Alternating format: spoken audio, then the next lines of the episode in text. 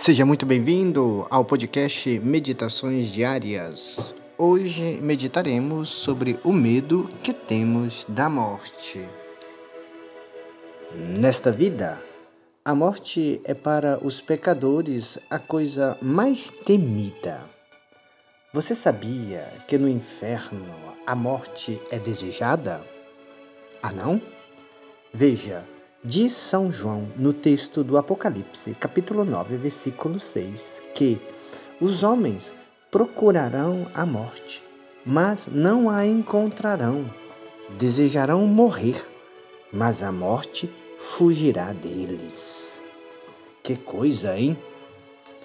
Um grande homem chamado São Jerônimo, santo da igreja, escreveu certa vez: Ó oh morte, quão doce serias para aqueles que outrora a acharam excessivamente amarga. E São Bernardo de Claraval dá a seguinte explicação: A ovelha, quando anda pastando, come apenas a verdura da erva, da erva, deixando as raízes. É assim que a morte trata os condenados. Mata-os a todos os instantes, mas deixa-lhes a vida para continuar eternamente a matá-los, referindo-se à morte do inferno. Disso podemos concluir com São Gregório, que diz que o condenado morre a todos os momentos sem nunca morrer. Esta é a compreensão do inferno. Quando alguém agoniza no meio dos sofrimentos, todos nós temos compaixão. E os condenados, será que exista alguém que tenha compaixão do miserável? Alguém que se compadeça? Muitas vezes os pecadores morrem de dor e nunca aparece alguém que tenha pena dele.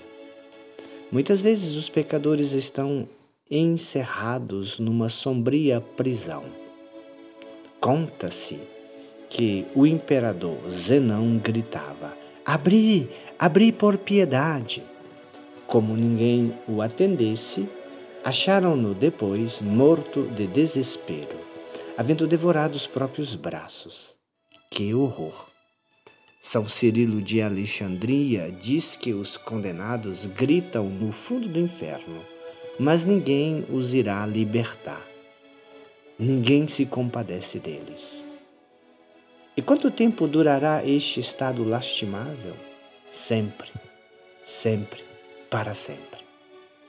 Lê-se nos exercícios espirituais de um padre exorcista que um dia se perguntou ao demônio, na pessoa de um possesso, quanto tempo deveria ficar no inferno.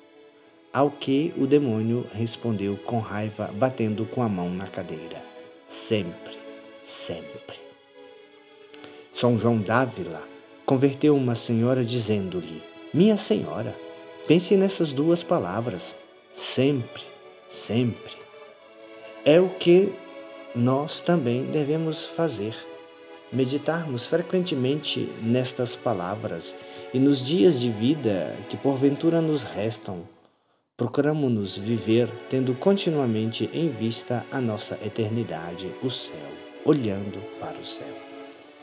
Quem vive pensando na eternidade foge das ocasiões de pecado e procura unir-se cada vez mais a Jesus Cristo por meio das orações, pois quem reza se salva, quem não reza, com certeza se condena, diz Santo Afonso. Por isso, irmãos e irmãs, oremos.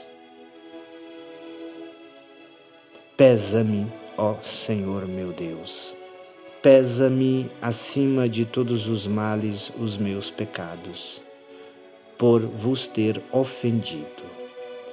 Restituí-me, Senhor, a vossa graça e dai-me o vosso santo amor. Vós me amastes até morrer por mim, Senhor sois digno de amor infinito. Meu Senhor, não permitais que eu me afaste de vós. Amo-vos e quero amar-vos para sempre.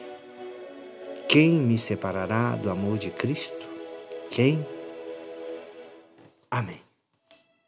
Ó doce coração de Maria, seja a minha salvação. O Senhor esteja convosco, Ele está no meio de nós. O Senhor te abençoe e te guarde. O Senhor te mostre a sua face e conceda-te sua graça. O Senhor volva o seu rosto para ti e te dê a paz.